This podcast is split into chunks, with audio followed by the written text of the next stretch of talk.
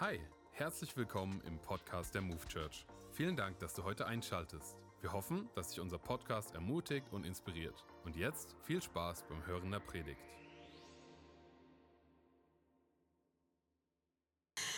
Ich freue mich wirklich, hier sein zu dürfen. Ich freue mich auch über die Predigtserie, die jetzt langsam ihren Abschluss findet. Und zwar die Predigtserie Dinge, die Jesus nie gesagt hat.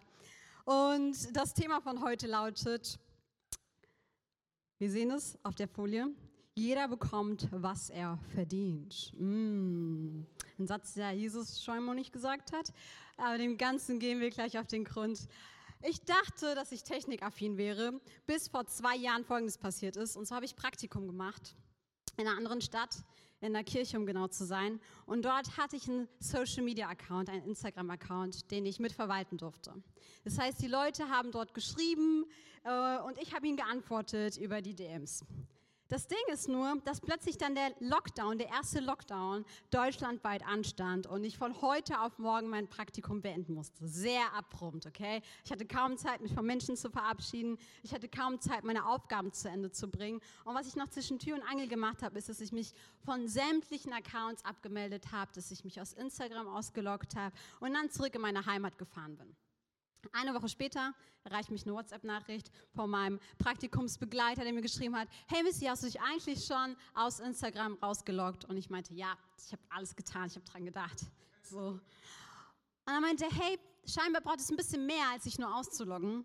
Kannst du dich bitte nochmal anmelden, um dich von deinem Account zu löschen? Ich habe noch mal zwei, dreimal nachgefragt, weil ich nicht wusste, ob ich das wirklich machen soll. Habe dann die Zugangsdaten bekommen, habe mich eingeloggt auf Instagram und dann dachte ich mir, Google ist ja eigentlich mein bester Freund. Was habe ich also gemacht? Ich habe das, was er mir geschrieben hat, Copy-Paste in Google reingemacht. Und Google hat mir einfach eine Anleitung ausgespuckt, was zu tun ist. Schritt 1, Schritt 2, Schritt 3, Schritt 4. Das ging ewig lange. Es hat sich ständig eine neue Seite geöffnet. Ständig wurde ich dreifach gefragt, ob ich wirklich diesen Schritt und diesen Vorgang machen will. Und ich habe mich schon gefragt, hm, das muss schon richtig sein. Ich soll mich ja einfach rauslöschen aus dem Account. Der weiß schon, was er von mir will. Lange Rede, kurzer Sinn. Nachdem ich diese Anleitung komplett durchgefolgt bin, ist Folgendes passiert. Fünf Minuten später habe ich eine Nachricht bekommen mit ganz vielen Ausrufezeichen. Missy, du hast den Instagram-Account unserer Kirche gelöscht, inmitten eines Lockdowns. inmitten eines Lockdowns einfach mal kurz den Instagram-Account einer Kirche. Ups, gelöscht. Damals gab es nicht die Funktion, dass man sich wieder anmelden kann und man 30 Tage Zeit hatte, sich zu überlegen, ob man wirklich den Account löschen will. Das gab es erst danach. Meine erste Reaktion war, dass ich versucht habe, Instagram-Facebook zu kontaktieren. Das ist mir nicht so gut gelungen. Meine zweite Reaktion war, dass ich im Darknet nach einem Hacker gesucht habe. Aber ich wusste nicht, man ins Darknet kommt. Also hat das auch nicht funktioniert. So viel zum Thema Technikaffin. Ähm, es ist ein bisschen Therapiestunde hier oben zu stehen und das erzählen zu können. Und wirklich, ich dachte in dem Moment, ich werde zusammengeschissen, ich werde einen Kopf kürzer gemacht, ich kann mich da nie wieder blicken lassen. Ich habe mich eigentlich schon verabredet gehabt, dass ich im Sommer wiederkomme. Ähm, ja, lange Rede, kurzer Sinn. Die Leute waren so freundlich. Eigentlich hätte ich das verdient, dass sie mich so richtig, richtig zusammenscheißen. Weil es nicht wenige hundert Leute waren, die ihnen gefolgt sind, sondern tausende von Leuten, die ihnen gefolgt sind. Das war schon ein bisschen mies. Also den Account mussten sie ja nochmal machen. Ähm, aber ja, das ist das, was mir passiert ist. Und es ist eigentlich total traurig, dass ich darüber heute erzählen darf. Aber beide Parteien dürfen lachen. Also ich kann mittlerweile drüber lachen, die Kirche kann auch drüber lachen. Ähm, aber genau das ist das, worüber wir heute reden werden. Dinge, die Jesus nie gesagt hat. Und zwar, jeder bekommt das, was er verdient. Ich dachte, sie will mich einen Kopf kürzer machen. Das ist das, was ich verdient hätte. Aber es ist das, was ich nicht bekommen habe, sondern sie waren mega wertschätzend, fanden das Ganze okay und sind mit der Situation gut umgegangen. Immerhin haben sie wieder einen neuen Instagram-Account. Ich, ähm, ich glaube, ich folge den auch ab heute wieder. Jetzt traue ich mich. Es sind genügend Follower da, jetzt kann ich auch auftauchen. nee. Aber dieses Beispiel, das so lustig erscheint, das kann man so gut auf das Geistliche übertragen. Das können wir so gut auf den Glauben übertragen. Und zwar, wenn ich in unsere Gesellschaft hineingucke, dann sehe ich folgenden Satz, der mir immer wieder unter die Ohren kommt. Es ist ein Satz, den ich sehr häufig höre, den ich auch selber geglaubt habe. Und zwar ist es der folgende Satz, den wir als Menschen von uns selber haben. Das Bild, was wir von uns selbst haben. Der Satz, ich bin eigentlich ein guter Mensch ich bin eigentlich ein guter Mensch. Vielleicht hast du es schon mal gedacht, vielleicht hast du es schon mal gesagt. Und was ich aber so interessant finde, ist, dass, die, ähm, dass, dass dieser Satz ja eigentlich bedeutet, dass wir ja, keine, keine Massenmörder sind und deswegen einigermaßen noch gut wegkommen mit unseren Taten. Und wir von uns selber behaupten können, dass wir gut sind. Aber es sind Beispiele wie diese, die eigentlich veranschaulichen, dass wir gar nicht so gut sind, wie wir denken. Zum Beispiel, wenn du anfängst, ähm, jemanden, den du überhaupt nicht magst, aber ein bisschen mit Schein zu begegnen. Was meine ich damit? Kennt ihr das, wenn ihr so innerlich die Augen rollt und euch denkt, eigentlich habe ich keinen guten Gedanken über die Person? Wahrscheinlich denkt ihr das nicht in diesem Raum. Wir sind alle überheilig. Nee, aber dieser Moment, das sind Beispiele wie dieser Moment, wenn man Menschen begegnet, von denen man denkt, ich kann die Person nicht leiden, ich habe keinen guten Gedanken über sie, aber eigentlich bin ich gut genug erzogen und höflich genug, um das ihr nicht zu zeigen. Es sind Beispiele wie Momente, in denen ich anfange zu lästern, weil ganz ehrlich, hast du schon gesehen, was sie gemacht hat und wie sie überhaupt aussieht? Und das ist so offensichtlich und ich tausche mich ja nur mit meinen Freunden aus. Es, was ist schon dabei ist? Ich meine, es wird niemand dabei verletzt. Es sind Beispiele wie diese eine Notlüge letzte Woche in meinem Freundeskreis. Ja, komm, wir alle in diesem Saal lügen doch von Zeit zu Zeit. Was ist dabei? Keiner wird verletzt. Es sind Beispiele wie schau dir doch mal an, der Ehemann meiner Nachbarin, meine Nachbarin, ich kann sie überhaupt nicht leiden, aber der Ehemann ist eigentlich ganz lieb, ganz nett. Wir verstehen uns mega gut. Hier und da ist auch mal unterschwellig ein Flirt da. Ich meine, ich kenne meine Grenzen, okay, da passiert ja nichts. In meinem Kopf bin ich vielleicht schon weiter gewesen, aber ich kenne meine Grenzen. Und was ist schon dabei? Es wird ja niemand verletzt. Es sind Beispiele wie, dass ich merke, dass mein Ego angekratzt ist, weil Menschen mich verletzen und ich anfange, zurückzuverletzen. Es sind Momente, wo ich mir selber die Frage stelle, was habe ich davon und so egozentrisch bin. Aber ganz ehrlich, es ist doch eine Frage, die berechtigt ist. Ich will ja auch nicht zu kurz kommen. Was ist denn schon dabei? Es wird doch niemand verletzt. Das sind Beispiele aus dem Alltag, die wir Menschen vielleicht hier und da denken könnten. Und das Ding ist, dass wir uns denken, was ist schon dabei, weil wir gehen ja nicht unter die Gürtellinie, es wird ja niemand dabei irgendwie umkommen, es sind nur Kleinigkeiten und wir alle sind nicht perfekt. Ich meine, ich habe ja auch gute Seiten an mir, ich habe auch Seiten, die, die liebenswürdig sind, die ich wertschätze, die andere Menschen an mir wertschätzen. Was ist schon dabei? Ich bin ja eigentlich ein guter Mensch. Wisst ihr, was ich liebe? Dass die Bibel uns ein Bild zeichnet von dem, wer Gott ist aber gleichzeitig auch von dem, wer wir Menschen sind. Wie Gott uns sieht, was in uns vorgeht. Und dabei ist die Bibel so ehrlich. Sie sagt nicht das, was wir unbedingt immer hören möchten. Sie sagt auch nicht immer das, was wir unbedingt ähm, ja, lesen möchten. Aber sie ist schonungslos ehrlich. Und die Bibel, sie sagt ganz viel dazu, was eigentlich in dieser Menschheit abgeht und was für ein Bild wir von uns haben sollten. Und wir schauen gemeinsam in die Bibelstelle rein in Markus 7. Da steht nämlich Folgendes. Das ist etwas, was Jesus sagt. Und er fuhr fort, es sind seine Gedanken, die den Menschen verunreinigen. Denn von innen, aus dem Herzen eines Menschen, kommen böse Gedanken wie Unzucht, Diebstahl, Mord, Ehebruch, Habgier, Bosheit, Hinterlist, Vergnügungssucht, Neid, Verleugnung, Stolz und Unvernunft. Yes, Unvernunft steht auch drin. Alle diese üblen Dinge kommen von innen heraus. Sie sind es, die den Menschen unrein machen. Das ist schon ein krasses Bild, was die Bibel von uns Menschen zeichnet. Das ist ein krasses Bild, was uns vor Augen geführt wird. Und die Bibel ist ja wie eine Art Spiegel, das uns vorgehalten wird. Und das, was, was Jesus hier sagt zu den Leuten, ist, dass das, was eigentlich in unserem Inneren vorgeht, dass es gar nicht so gut ist, wie wir immer denken. Dass das, was wirklich in unserem Herzen passiert, was wir an Gedanken haben, dass das nicht nur immer gut ist. Und das Ding bei Jesus ist, dass er den Maßstab auch sehr, sehr hoch legt. Herr Jesus erzählt, dass wenn du dein, dein, dein, äh, dein Gegenüber hast, dass es einem Mord gleichkommt. Das ist schon eine krasse Aussage. Du hast jemanden und bist gleichzeitig ein Mörder in dem Moment. Oder auch Aussagen, die Jesus tätigt und sagt, hey, wenn du in einer Ehe bist und dein Partner ähm, ja, deinen Partner in deinen Gedanken betrügst, indem du jemanden anderen toll findest, indem du ein Verlangen nach jemandem anderen hast, dann ist es wie, als ob du die Ehe gebrochen hast. Es ist wie, als ob du wirklich betrogen hast im wahrsten Sinne des Wortes. Jesus setzt den Maßstab, wenn es darum geht, gute Taten zu bringen, gut zu sein, sehr, sehr hoch. Das Problem an dieser ganzen Geschichte, wie wir Menschen uns sehen, wie wir uns wahrnehmen, ist, dass wir uns selber mit uns gegenseitig vergleichen. Dass wir irgendjemanden aus der Historie nehmen, der viel, viel schlimmer war, irgendein Massenmörder, über die wir in den Geschichtsstunden hören oder irgendwelche Menschen, die wir in den Nachrichten sehen. Aber das ist nicht der Fall. Unser Vergleich, wenn es darum geht, gut zu handeln oder ein guter Mensch zu sein, sind nicht wir Menschen selbst, sondern der Maßstab selbst ist Gott. Adam hat mir ein Beispiel gegeben, ich glaube, er spielt gerne Basketball.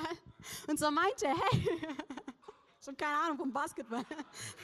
So, naja, auf jeden Fall, stell dir vor, du spielst gerne Basketball. Du bist einigermaßen gut, okay? Wenn du einigermaßen gut bist, dann ist der Beispiel und der Standard, den, mit dem du dich vergleichen musst, wie heißt er? Michael Jordan? Michael Jordan. Sieht man, keine Ahnung, was. Michael Jordan. Ey, der Maßstab ist so hoch gesetzt, dass das nicht irgendwas Kleines ist, womit du dich messen kannst. Michael Jordan irgendwo da oben und die Leistung, die du vielleicht erbringen kannst, die kommt nicht ansatzweise daran. Bei Adam schon. Und auch wenn es ein lustiges Beispiel ist, es ist eigentlich eine krasse Realität, die die Welt und den aktuellen Zustand von uns Menschen beschreibt und zeigt. Aber wenn wir das so vor Augen führen, dann bedeutet es doch eines, oder? Was ist, wenn wir gar nicht so gut sind, wie wir alle immer wieder denken? Was ist, wenn diese Rechnung nicht aufgeht und wir uns genauer angucken müssen, was die Bibel eigentlich dazu sagt?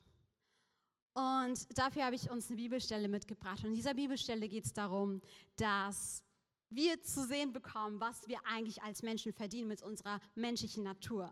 Mit der Art und Weise, wie wir durchs Leben gehen, mit der, mit der Boshaftigkeit, die in unserem Herzen im Bibelvers beschrieben worden ist. Was verdienen wir am Ende des Tages, wenn wir wirklich auf das setzen und auf das bauen, wer wir Menschen sind?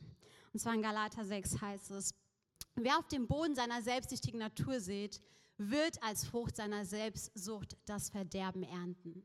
Uh. Wer dagegen auf dem Boden von Gottes Geist sät, wird als Frucht des Geistes das ewige Leben ernten. Das, was wir verdienen, das, was wir am Ende des Tages bekommen, wenn wir unser Leben auf uns selbst bauen, auf unser Herz, auf den Wünschen, die in uns drinnen sind. Hört euch die Predigt von Antonio an von letzter Woche, falls ihr sie nicht gehört habt. Da geht es nämlich um das Thema. Ähm, und ich fand die richtig, richtig gut an der Stelle. Aber wenn es darum geht, unser Leben zu bauen, auf unsere selbstsüchtige Natur, so wie es hier drin heißt, auf das, wer wir Menschen eigentlich sind, dann werden wir auf lange Sicht merken, dass wir Verderben ernten, dass wir Verderben verdienen. Das ist das, was wir verdienen, wenn es darum geht, an unseren Leistungen, an unseren vermeintlich guten Taten festzuhalten, die gar nicht so gut im Kern immer sind.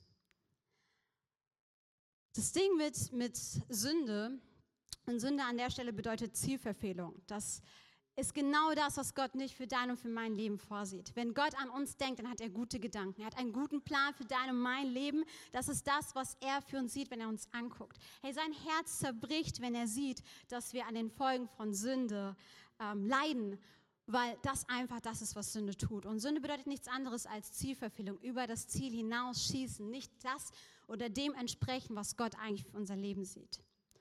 Und das Problem mit Sünde ist, dass wir nicht immer die Konsequenzen in dem unmittelbaren Moment zu spüren bekommen. Die Bibel sagt, dass der Lohn der Sünde der Tod ist. Das heißt, das, was, was am Ende des Tages übrig bleibt, ist, dass der Tod vor der Tür steht. Was bedeutet das Ganze? Ich habe gesagt, dass wir nicht unmittelbar die Effekte von Sünde sehen in dem Moment, in dem wir vielleicht merken, dass wir ähm, Schuld haben, dass wir Verfehlungen, äh, Verfehlungen tun, wenn wir Dinge tun, die eigentlich gegen dem Wunsch entsprechen, wie Gott das Leben für uns sieht, dass wir merken, dass wir eine, dass Sünde einfach eine selbstzerstörerische Kraft hat. Dass Sünde tödlich am Ende des Tages ist, aber dass wir es nicht in dem Moment selber sehen. Und das Ding mit Sünde ist, dass Sünde nicht nur eine Tat ist. Sünde ist nicht nur eine Tat, sondern sie ist ein Zustand. Und dieser Zustand, er bedeutet getrennt sein von Gott. Ich glaube, wenn wir nur denken, dass Sünde nur eine Tat ist, dann verstehen wir nicht die Auswirkung von Sünde, weil Sünde bedeutet, dass es ein Zustand von einem Getrenntsein von Gott ist. Gott, er ist so perfekt und so gut, dass er nicht in der Nähe sein kann, wo Sünde existiert. weil er der Maßstab ist und wir Menschen aus unserer Kraft, aus unserer Leistung nicht komplett dementsprechend können, wie Gott ist und wie Gott tickt.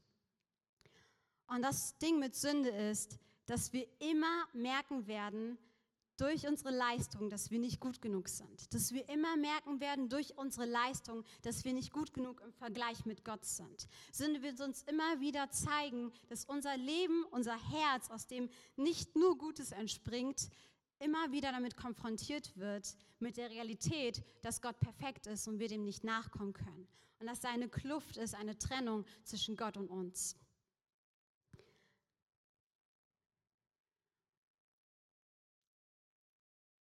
Aber auch wenn Sünde so verheerend ist und auch wenn Sünde so zerstörerisch ist und wir nicht immer direkt in dem Moment den Effekt davon sehen, ist das, was, was, was die Sünde mit uns Menschen am Ende des Tages tut, dass wir ein ewiges Getrenntsein von Gott haben. Es bedeutet, dass die Ewigkeit, die du und ich verbringen, dass sie an einem Ort ist, wo Gott nicht existiert und wo all das Gute, was Gott erschaffen hat, nicht existiert, wo Freude nicht existiert, wo Liebe nicht existiert, wo das Prinzip von Familie und Freundschaft nicht existiert. Ein Getrenntsein von Gott beinhaltet all das Gute nicht, was wir auf der Erde hier zu spüren bekommen. Das ist das, was der Effekt von Sünde am Ende des Tages ist. Aber die Bibelstelle, und du kannst sie auch wieder dran werfen, Galater 6, die wir gerade eben gelesen haben, sie sagt Folgendes aus, dass wenn wir nämlich anfangen, nicht auf uns zu bauen, sondern auf wen? Auf den Geist Gottes, wenn wir anfangen, auf den Geist Gottes zu sehen, dass die Frucht ist, dass wir das ewige Leben erhalten, dass wir das ernten. Und das passiert, weil du nicht auf dich selbst, sondern auf jemanden anderen baust. Und das, was wir am Ende des Tages bekommen, ist ein Geschenk, weil es nicht ein Verdienst ist, den wir selber erlangen, weil wir daran nur teilhaben und das quasi nur bekommen als Geschenk, aber es ist nichts, worauf wir selber bauen. Es sind nicht unsere Leistungen, auf denen wir bauen, sondern es ist der Geist Gottes, auf dem wir bauen. Und das, was am Ende des Tages passiert, ist, dass du ewiges Leben haben darfst. Dass dieses Getrenntsein von Gott, sobald du Jesus in dein Leben einlädst, aufhört. Dass all der Schmerz, dass all, all diese Schuld, all das, was im Zentrum die ganze Zeit stand von den Bibelversen, die wir gelesen haben, dass das nicht mehr im Mittelpunkt steht, sondern es eine neue Person in den Mittelpunkt rückt. Und zwar nicht deine Leistung, nicht du, nicht dein Tun, sondern Gott selbst steht im Mittelpunkt. Und das, was du erntest, das, was du bekommst, ist das ewige Leben, das jetzt schon hier auf der Erde anfangen darf. Und bis in alle Ewigkeit du verbunden mit einem Gott sein darfst, der dich wirklich, wirklich liebt und der es ernst mit dir meint.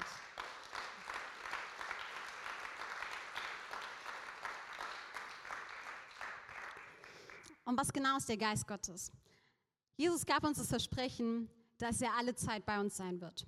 Und dieses Versprechen, das hat er erfüllt, indem er den Geist Gottes, den Heiligen Geist hierher geschickt hat. Und jeder, der sagt, hey, ich nehme diesen, diesen, diesen Gott an, ich nehme Jesus an, ich glaube an ihn und ich fange an, ein Leben mit ihm zu leben, ich fange an, ihn immer besser kennenzulernen, wird automatisch mit dem Heiligen Geist verbunden sein. Das ist die Art und Weise, wie Gott mit dir connected ist. Der Heilige Geist ist Gott selbst und er lebt in dir. Sobald du Ja zu Jesus sagst, gehörst du zu Gottes Familie und du wirst erleben, wie Gott in dir ist, wie Gott dir die Kraft gibt, im Leben unterwegs zu sein. Dass du nicht mehr aus deiner Leistung vor Gott stehen musst, sondern dass du aus der Kraft Gottes leben darfst.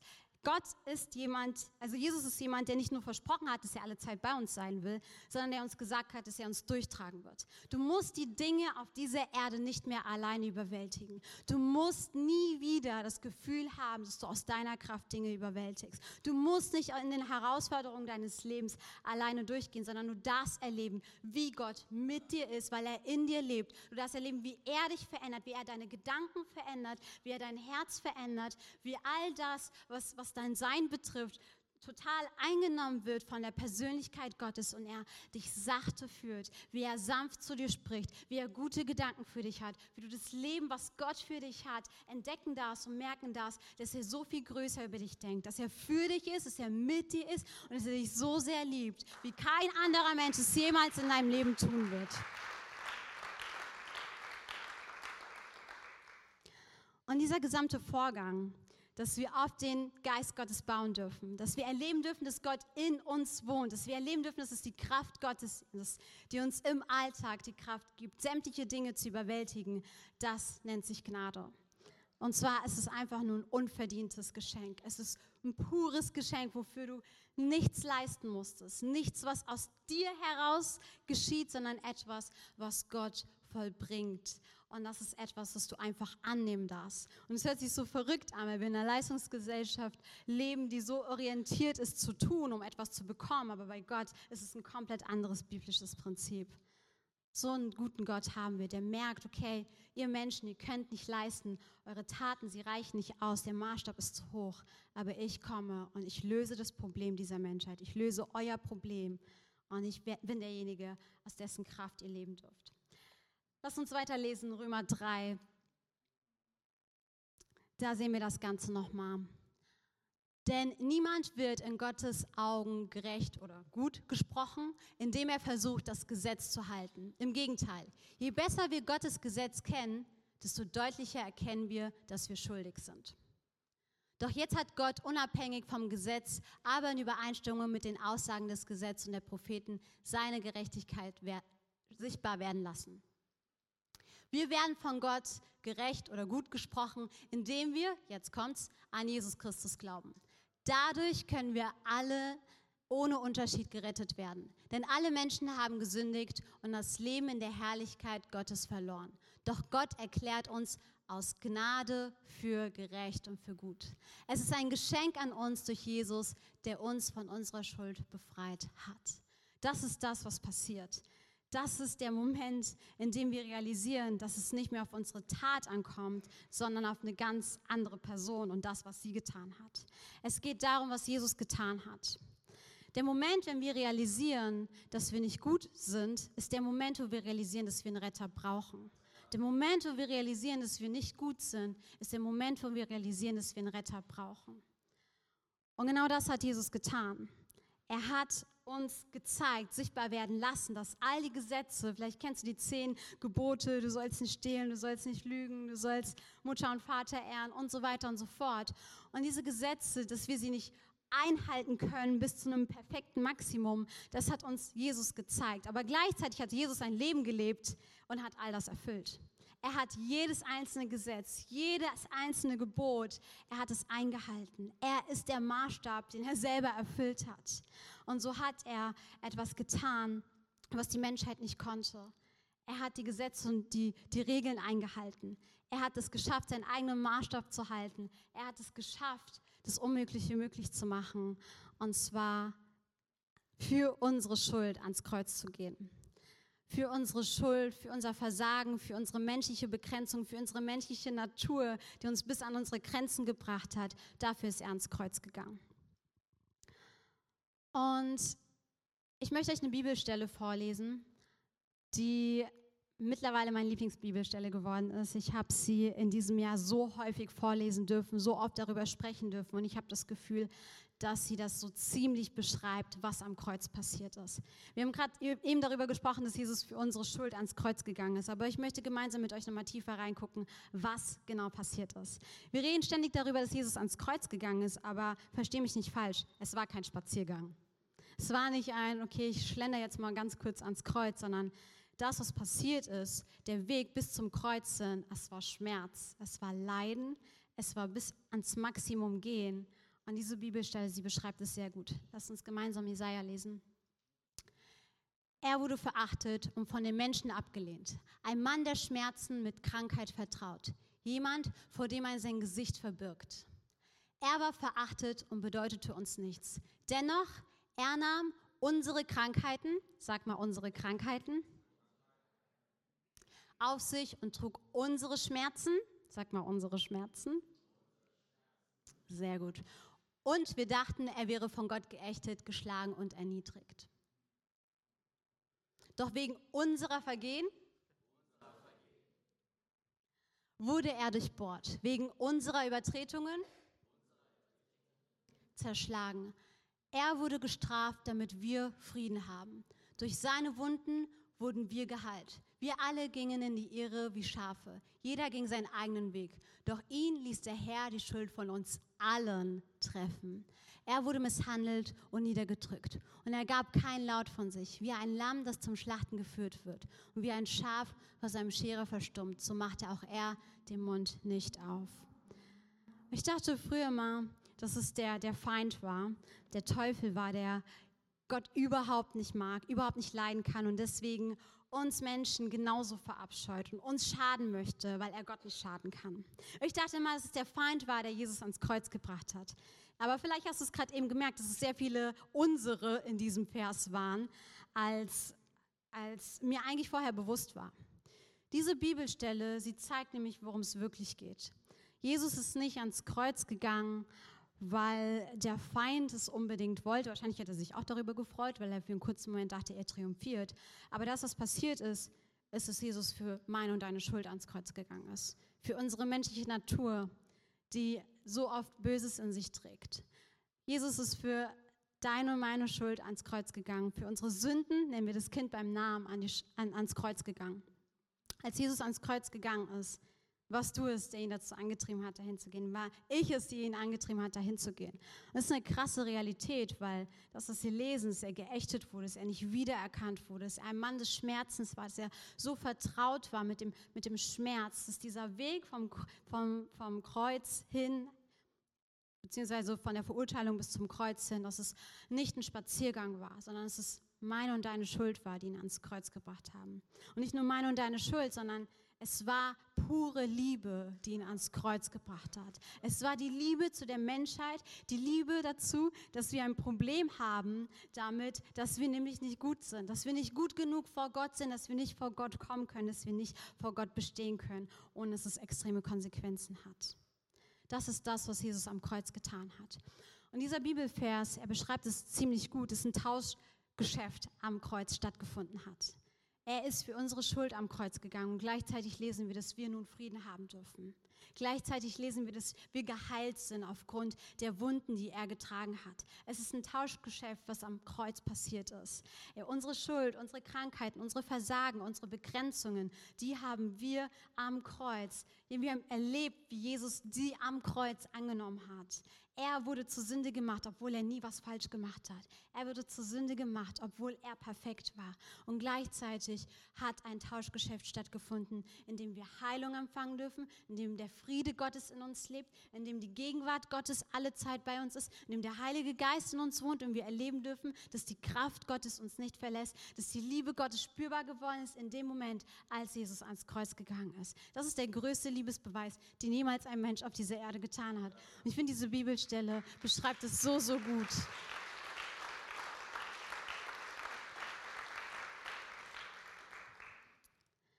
Und was am Kreuz passiert ist, ist, dass Gott Jesus zu Sünde werden lassen hat für dich und mich.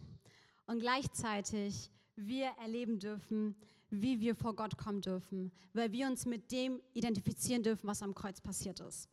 Was meine ich damit? Jesus er war derjenige, der perfekt war. Er war derjenige, der von Gott für gerecht und gut erachtet wurde. Er war derjenige, der von Gott gerecht gesprochen wurde. Die Bibel nennt es gerecht, gut gesprochen ist alles dasselbe. Und wenn Gott dich nun anguckt, wenn du Ja zu Gott sagst und er dich anguckt, dann sieht Gott nicht deine Verfehlungen. Dann sieht Gott nicht den Sünder, sondern Gott sieht das, was Jesus am Kreuz getan hat, weil du dich damit identifizieren darfst. Es sind nicht deine Taten, die dich gut vor Gott stehen lassen. Es sind nicht deine Handlungen, die dich vor Gott gut stehen lassen. Es ist nichts, was du selber erzeugt oder kreiert hast, was dich vor Gott gut stehen lässt, sondern es ist einzig und allein das, was Jesus Christus am Kreuz vollbracht hat. Es ist einzig und allein das, was Jesus am Kreuz vollbracht hat. Und damit darfst du dich identifizieren mit dem, was Jesus am Kreuz getan hat. Und deswegen guckt dich Gott an und er sieht, dass du gut bist. Und deswegen guckt dich Gott an und er sieht, dass du genug bist. Und deswegen guckt dich Gott an und er sieht, dass es ein für alle Mal gemacht wurde. Nicht aufgrund unserer Taten, sondern weil er gut ist. Ich muss zugeben, dass ich in der christlichen Familie aufgewachsen bin.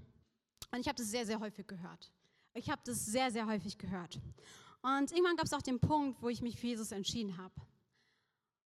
Aber dann ist Folgendes passiert. Ich darf doch ehrlich mit euch sein, oder? Sehr gut. Und dann ist Folgendes passiert. Ich habe gemerkt, dass all das, worüber ich gerade gesprochen habe, voll viel Platz in meinem Herzen eingenommen hat. Ich habe verstanden, dass es nicht mehr meine Leistung ist, sondern dass Jesus für mich gestorben ist. Und das, was er getan hat, dass es das ist, womit ich mich nun identifizieren darf. Ich bin ein neuer Mensch. Ich darf erleben, wie Gott in mir Platz genommen hat, wie er in mir wohnt, er mir die Kraft gibt, mein Leben zu leben. Und dass es pure Gnade ist, das Leben, was ich mit Gott gemeinsam leben darf. Aber was sich eingeschlichen hat im Laufe der Zeit, ist, dass ich vergessen habe, dass es nicht nur darum geht, eine Entscheidung für diesen Gott zu treffen, Ja zu ihm zu sagen und dann war es das, damit, dass das alles aus Gottes Kraft passiert, ähm, sondern dass ich gedacht hatte, dass Gnade etwas ist, was einfach bei der Entscheidung Ja zu sagen bei, mit, oder zu Gott aufhört. Und ich habe in meinem Leben erlebt, wie ich plötzlich angefangen habe, sämtliche Situationen aus meiner eigenen Kraft zu tun. Hier oben habe ich verstanden, wie es funktioniert, aber hier in meinem Herzen habe ich das gar nicht gecheckt. Und so bin ich in sämtliche Situationen reingekommen, wo ich das Gefühl hatte, ich schaffe es nicht. Ich schaffe es nicht, Menschen mit Liebe zu begegnen und alle Menschen zu lieben. Ich schaffe es nicht, mich so zu verhalten, wie, wie Gott das eigentlich wünscht. Ich schaffe es nicht, dem zu entsprechen, ähm, was ich eigentlich leben möchte. Dass ich anfange, Menschen zu segnen, dass ich anfange, jedem Menschen, der mir ein bisschen blöd kommt, trotzdem mit Liebe zu begegnen. Dass ich es schaffe, in Situationen, die vielleicht herausfordernd sind oder wo es darum geht, auf Gott zu schauen, einen Fokus darauf zu haben, dass ich gemerkt habe, dass ich das Ganze aus meiner eigenen Kraft tue. Dass ich gemerkt habe, dass Lügen aufgetaucht sind, dass ich an mein altes Leben erinnert wurde, dass ich daran erinnert wurde, was für Süchte, was für Gedanken, was für menschliche Vorgänge einfach in meinem Kopf waren und ich gemerkt habe, ich werde so richtig zurückgeholt in das alte Leben, was ich vor Gott oder ohne Gott kannte. Und ich habe gemerkt, dass plötzlich diese Kluft zwischen dem, wer ich sein will, mit Gott gemeinsam, und zwischen dem, wer ich vorher war, dass das irgendwie nicht mehr deckungsgleich war. Ich hatte das Gefühl, ich spiele so ein kleines Spiel mit mir selbst. Und obwohl ich in einem Dream Team war, obwohl ich in einer Connect-Gruppe war, obwohl ich in Kirche aktiv war, hatte ich im Innersten das Gefühl, da ist irgendwie immer noch ein Loch und es fühlt sich an, wie als ob ich Gott mein Leben gegeben habe. Aber ich habe gar keine Ahnung, warum sich das nicht in meinem Herzen so anfühlt weil ich gemerkt hatte, dass ich angefangen habe, nachdem ich Ja gesagt habe zu Gott, mein Leben aus meiner eigenen Kraft zu leben. Sämtliche Dinge, die ich getan habe, aus meiner eigenen Kraft zu überwältigen. Sämtliche ja, Arten und Weisen, wie ich Menschen begegnet bin, aus meiner eigenen Kraft zu tun. Und früher oder später ich gemerkt habe, dass ich an meine menschlichen Grenzen gekommen bin. Bis diese Botschaft wieder ja, bis diese Botschaft einfach nochmal aufgetaucht ist, diese Predigt nochmal aufgetaucht ist. Und es einen Moment gab, wo ich realisiert habe, hey Gott, das, was du, was du getan hast am Kreuz, es hört nicht damit auf, dass ich Ja zu dir sage. Ich darf erleben, wie mein komplettes Leben mit dir gemeinsam in Gnade badet. Ich darf erleben, dass das, was du am Kreuz getan hast, das ist, womit ich mich tagtäglich identifizieren darf. Es geht nicht darum, ein perfekter Mensch zu sein. Es geht nicht darum, dass es egal ist, was du tust. Das will ich gar nicht damit sagen. Es geht darum, selber sich zu verinnerlichen, dass das, was wir tun, aus Gottes Kraft tun. Dass Gott in uns lebt und dass wir nicht machtlos ausgeliefert sind den Herausforderungen in unserem Leben. Dass wir nicht machtlos ausgeliefert sind, wenn wir daran erinnert werden, wer wir vielleicht in, in dem Leben davor waren ohne Gott. Es geht nicht darum, dass wir machtlos ausgeliefert sind, sondern dass da jemand in uns wohnt, auf dem wir gebaut haben und dass das, was wir bekommen, nicht weil wir es verdienen, aber weil wir es geschenkt bekommen, das ewige Leben ist. Ein Leben mit Gott. Das sind gute Gedanken, die Gott für uns hat und die wir hier auf dieser Erde erleben dürfen. Und das, was ich gemacht habe, und das kann auch dein Action Step werden, wenn du sagst, dass das so ein bisschen bei dir vielleicht auch der Fall ist, wenn du in Kirche groß geworden bist, ist, dass ich immer wieder dieses Gebet ausspreche. Es ist ein einfaches Gebet und zwar Gott, ich möchte die Dinge aus deiner Kraft tun. Wenn ich in eine Situation hineinkomme, die brenzlig wird oder ich merke, okay, ich komme an meine menschlichen Grenzen im Umgang mit Menschen, ich komme an meine Grenzen im Umgang mit mir, ich komme an meine Grenzen in meinem Leben mit Gott gemeinsam, in meiner Beziehung zu Gott, dass ich immer wieder sage, okay, Gott, ich brauche deine Kraft. Gott, ich brauche deine Kraft. Gott, komm du mit deiner Kraft. Gott, ich will die Dinge aus deiner Kraft tun. Und plötzlich durfte ich erleben, wie Gott meine Gebete ernst nimmt, wie Gott sich dazu stellt, wie er anfängt, mich zu führen, zu leiten, wie ich merke, dass die Beziehungen, die ich mit Gott führe, die Momente, wo ich mich zurückziehe und gucke, okay, was sagt eigentlich die Bibel, dass das die Momente sind, wo ich auftanken kann. Dass mir aufgefallen ist, dass ich einen Unterschied gespürt habe in den Momenten, wo ich Gott dazu gerufen habe. Und ich sagen kann, hey, wenn du damit kämpfst, dass der Feind dich irgendwie an dein altes Leben erinnert, wenn du merkst, dass diese ganzen, ähm, ja, diese ganzen Gedanken oder diese ganzen Sachen, die wir gerade eben gelesen haben, die menschliche Natur, wieder zum Vorschein kommt, dass das die Momente sind, wo du genau dich daran bedienen darfst, dass Gott in dir lebt. Das sind die Momente, wo du nicht machtlos ausgeliefert bist, sondern Gott einladen darfst.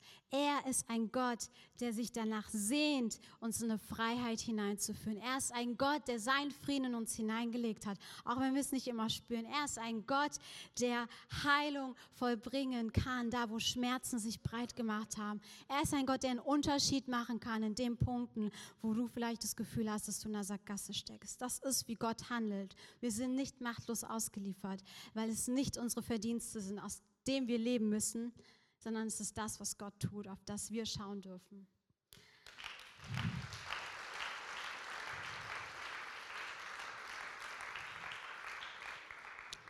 Lasst uns Römer 3 lesen. Und da heißt es, können wir nun stolz darauf sein, dass wir irgendwas dazu getan haben, vor Gott angenommen zu werden. Nein, denn das geschah nicht aufgrund unserer guten Taten, sondern allein aufgrund unseres Glaubens. Allein aufgrund unseres Glaubens. Das, worum es eigentlich im Kern von Evangelium geht, ist, dass Jesus alles getan hat. Er ist nicht nur ans Kreuz gegangen und hat sein Leben hergegeben aus purer Liebe, weil Sünde so verheerend und so extrem ist, hat sie ihn alles gekostet. Aber dabei blieb es nicht. Weil er so perfekt ist, weil er seinen eigenen Maßstab erfüllt hat, konnte ihn den, der Tod nicht halten. Und so ist er wieder auferstanden. Und das, was du und ich feiern dürfen an Weihnachten, jetzt demnächst ist Ostern, ist aber daran, dass wir uns erinnern dürfen, dass Gott nicht nur gekommen ist, um zu sterben, sondern dass er gekommen ist, um wieder aufzuerstehen.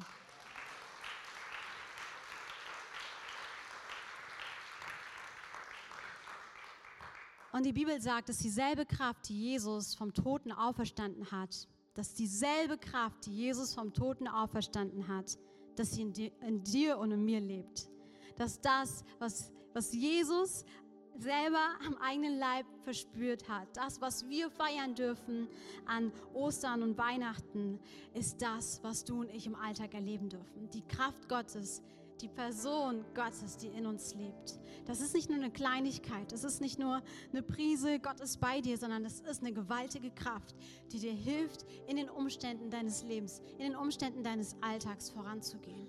Es ist jemand da, der dich sieht, der dich liebt, der dein Herz kennt, der die Seiten deines Herzens kennt, die du vielleicht Menschen so nicht sagen würdest aber der nicht davon abgeschreckt ist, dich anzunehmen, wenn du Ja zu ihm sagst. Der nicht davon abgeschreckt ist, dir einen Weg zu zeigen, wie du rauskommst aus Süchten. Der nicht abgeschreckt davon ist, dir zu zeigen, wie er dein Herz heilen kann. Der nicht abgeschreckt ist davon, dir zu begegnen, da wo Menschen vielleicht ein Label über dein Leben gesprochen haben.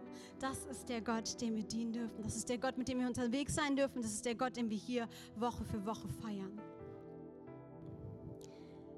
Lass uns kurz unsere Augen schließen.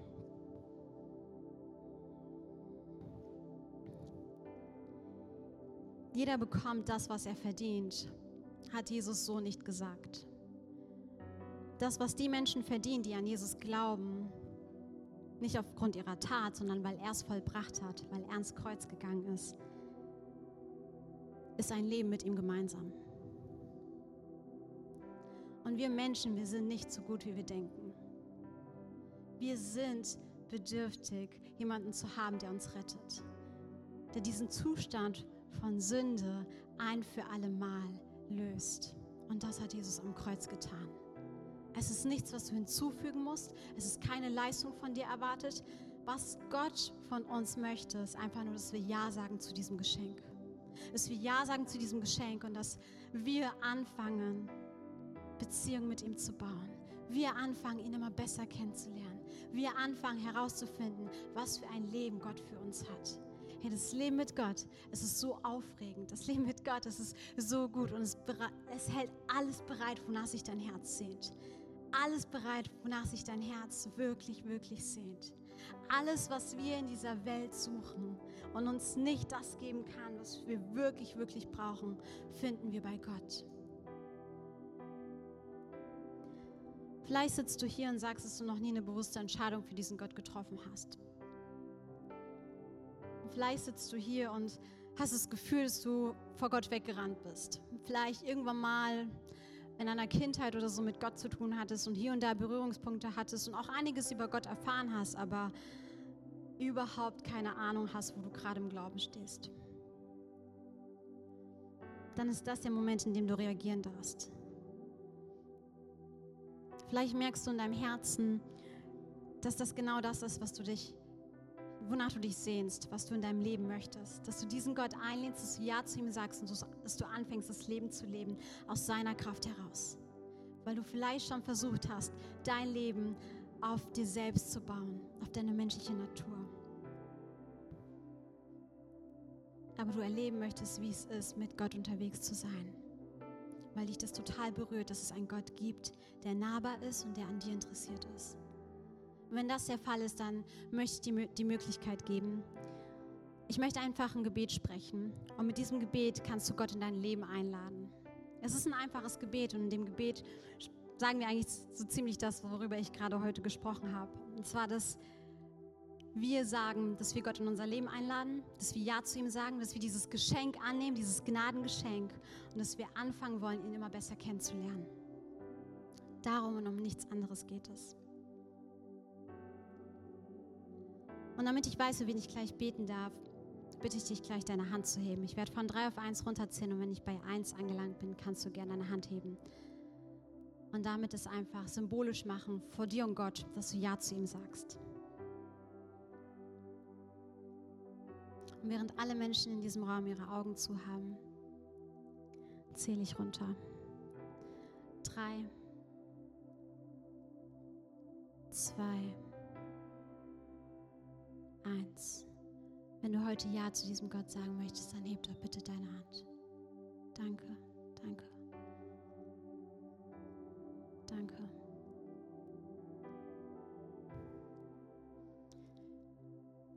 Ihr könnt eure Hände wieder runternehmen. Und wir alle werden dieses Gebet nachsprechen, um euch zu unterstützen als Move Church. Ihr dürft mir gerne nachsprechen.